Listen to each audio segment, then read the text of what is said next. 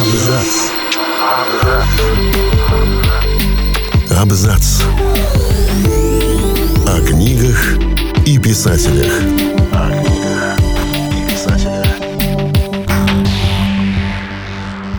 Всем привет, я Олег Булдаков, и сегодня я расскажу вам о том, как разные писатели пытались продолжить «Властелина колец» и что из этого получилось.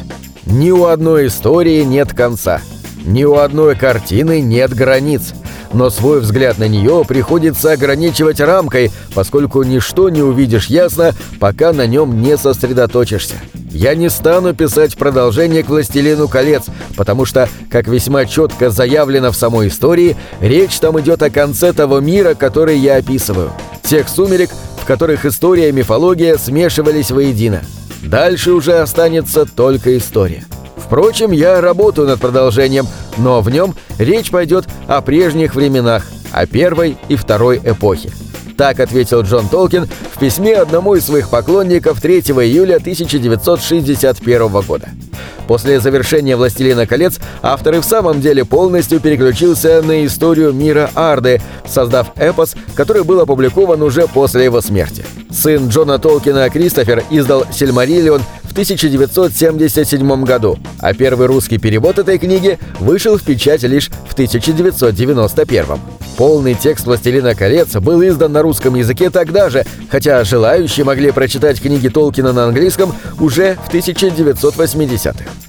Некоторые из этих энтузиастов, прочитавших все доступные на тот момент тексты Толкина в 80-е, значительное количество ранних рукописей вышли в печать под редакцией Кристофера Толкина лишь в 1990-х-2000-х, загорелись идеей написать свое продолжение истории мира Средиземья и живущих в нем народов.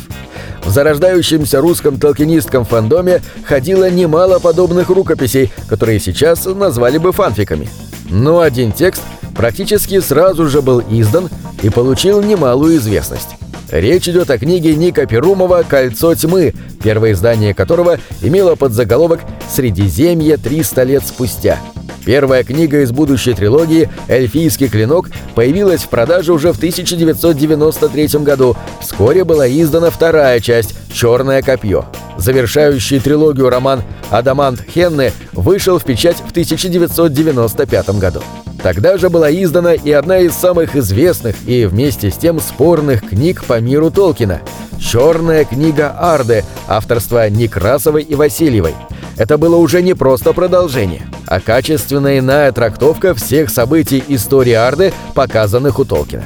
Впоследствии выходили новые редакции «Черной книги», а также ее продолжение. Наталья Некрасова уже в одиночку написала роман «Великая игра», посвященный истории одного из Назгулов. В печати эта книга появилась в 2005 году. Смелый творческий эксперимент, которым, безусловно, стала «Черная книга», в свою очередь породил своих продолжателей, но также вызвал и реакцию отторжения у особо ортодоксальных толкиенистов.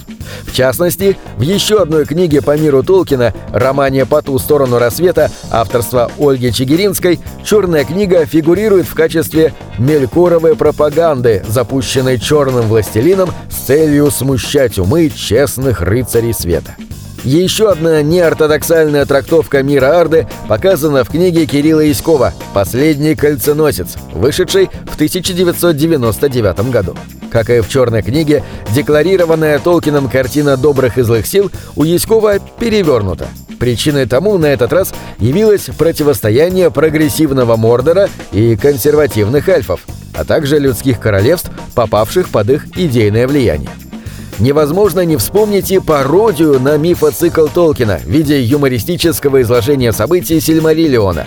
Свой «Зверь Мариллион» Алексей Свиридов написал еще в 1993 году, и его книга сразу же обрела популярность в толкинистской среде.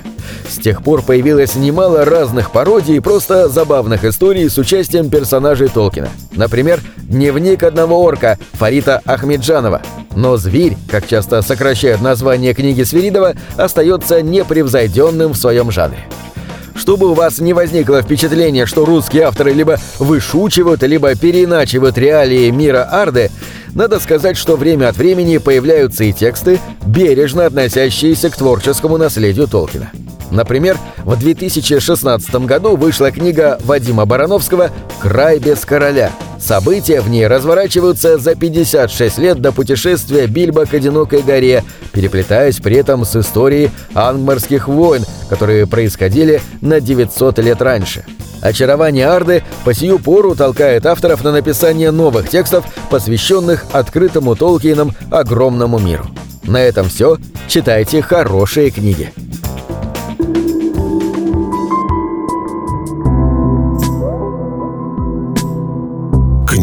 Это двери, что выводят тебя из четырех стен.